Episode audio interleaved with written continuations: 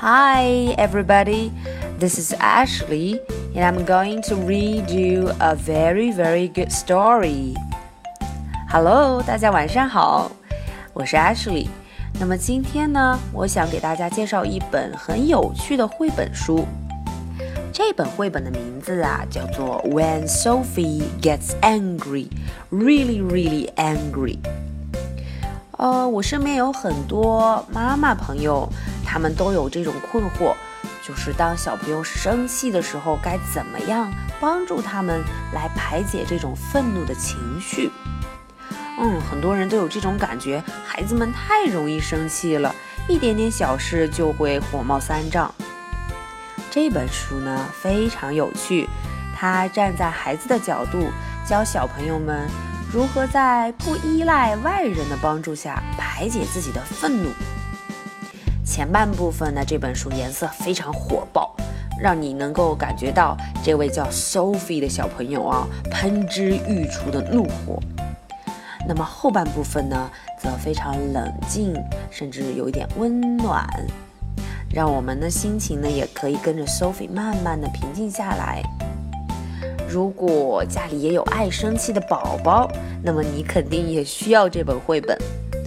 如果你是位大朋友，那这本绘本中有非常多常见的、常用的单词和词组，大家都可以来看一看。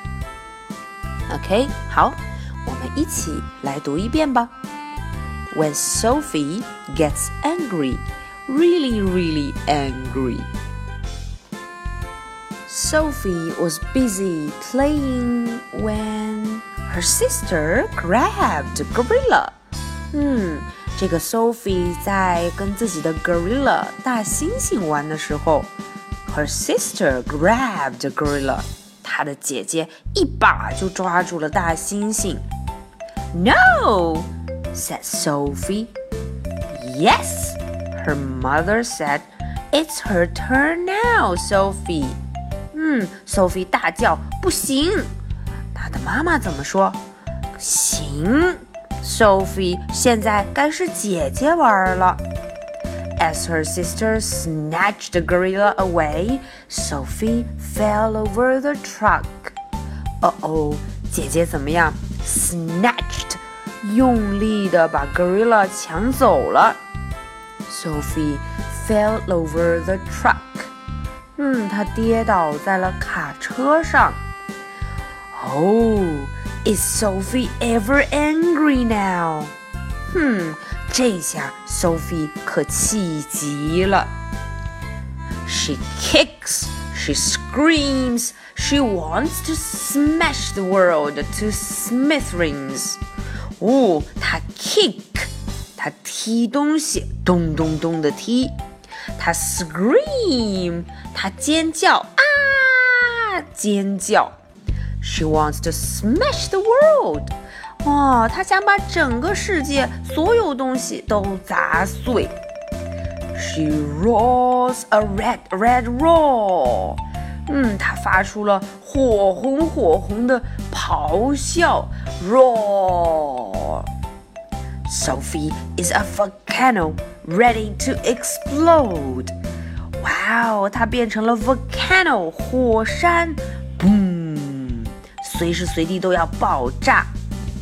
When Sophie gets angry, really, really angry，嗯，angry 好生气的时候，boom, she runs，啊，嘣的一声。她把门一甩，就跑出了家门。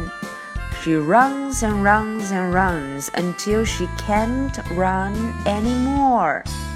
她一直 跑啊跑啊跑啊，直到再也跑不动了。Then for a little while she cries。嗯，然后她哭了一会儿，cries。Now she sees the rocks, the tree, and the ferns. She hears a bird. 嗯，她看见了什么？Rock， 石头；tree，大树；还有 ferns，羊齿草。She hears a bird. 叽叽喳喳，他听到了小鸟的叫声。She comes to the old bee tree. She climbs. 哦，她到了老树下，爬了上去。啊，She feels the breeze blow her hair. She watches the water and the waves. 嗯，她感觉着微风吹着头发，她看看河水，看看浪花。The wide world comforts her. 巨大的世界安慰了她。Sophie feels better now. She climbs back down. Sophie 怎么样 ？Feels better now. 她觉得好多了。She climbs back down. 她爬下了树。And she heads for home. 往家里走。The house is warm and smells good. Everyone is glad she's home. 看，爸爸妈妈们还有姐姐都看着她特别高兴，对吗？ 嗯，房间里 warm 和 smells good，房间里暖暖的，香香的。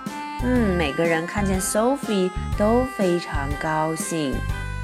Everything is back together again. 一家人又在一起了。And Sophie isn't angry anymore. 嗯，而且 Sophie 也不再生气了。 好了，那么这本绘本呢，讲了一个爱生气的小朋友如何慢慢的平息自己的愤怒。嗯。在读的时候呢，爸爸妈妈们可以用一些夸张的声音，有感情的给孩子们读，表现出一开始 Sophie 有多么多么生气。那么在读的过程中，可以慢慢的引导孩子，让他们也了解为什么 Sophie 生气，后来他又为什么不生气了。我们都知道生气。其实是一种正常的情绪，呃，最重要的呢是要学会如何正确的处理它，来排解这种偏消极的愤怒的情绪。